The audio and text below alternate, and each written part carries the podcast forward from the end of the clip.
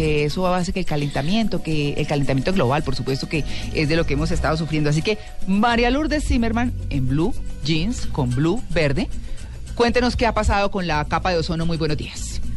Bueno, las buenas noticias eh, ambientales. Ya el 16 se celebra el Día Mundial por la Protección y la Preservación de la Capa de Ozono y el eh, Programa de Naciones Unidas eh, para el Medio Ambiente nos sorprende con una muy buena noticia. 300 investigadores se dieron cuenta que la capa de ozono se está recuperando eh, gracias al trabajo mundial que se ha hecho a través del protocolo de Montreal, que es uno de los protocolos que realmente sí están funcionando en el mundo. Son 189 eh, países que se unieron para trabajar y eso claramente se ha visto reflejado en que se han disminuido todas esas sustancias agotadoras de la capa de ozono, que ya les voy a contar lo que son, y que ha permitido que la capa de ozono se vaya recuperando, pues digamos que es eh, una voz de aliento, pero eh, la idea es poder seguir así. Es poder motivando, seguir motivando a los países para que de aquí a medio siglo ya nosotros podamos pensar en que tenemos una capa de ozono recuperada. María Lourdes. claramente eso va a repercutir en el bienestar de todos. Claro, eh, digamos que en términos de conocimiento global mm. frente al tema de la capa de ozono, hay eh, o se sabe que hay grandes huecos en la capa de ozono, por ejemplo, sobre las grandes metrópolis, por aquello del, del smog o de la contaminación. Eh, ¿Son esos huecos los que se han cerrado o, o, es, o, o cómo es, mejor dicho?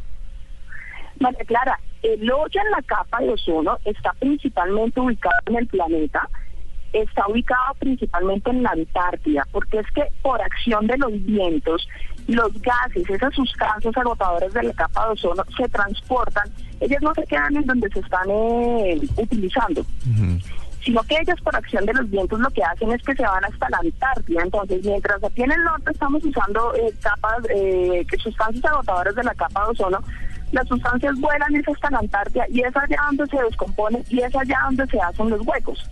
No es mm. exactamente sobre las ciudades, claramente, el debilitamiento es total, pero los hoyos están allá. Fíjense que, por ejemplo, la gente en Chile son donde tienen más problemas con los rayos ultravioleta porque entran directamente.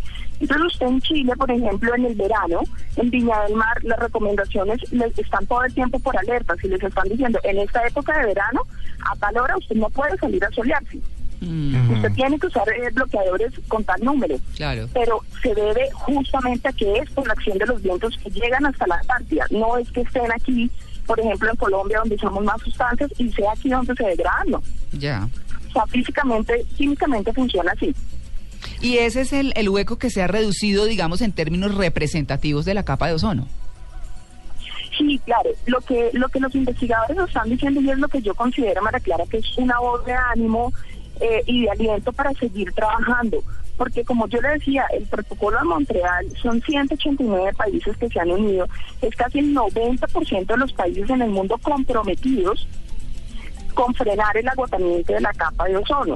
Y este agotamiento incluye en que es todo un proceso de reconversión industrial, mm. en que se hace un trabajo de comunicación muy grande entre la gente, en que las aduanas, por ejemplo, evita que entren a sus países eh, todo lo que tiene que ver con esas sustancias agotadoras de la capa de ozono a través, por ejemplo, de esos sprays que utilizamos, de los aerosoles que nosotros estamos utilizando y que muchas veces entran y son las aduanas las que se dan cuenta que tienen esas sustancias agotadoras.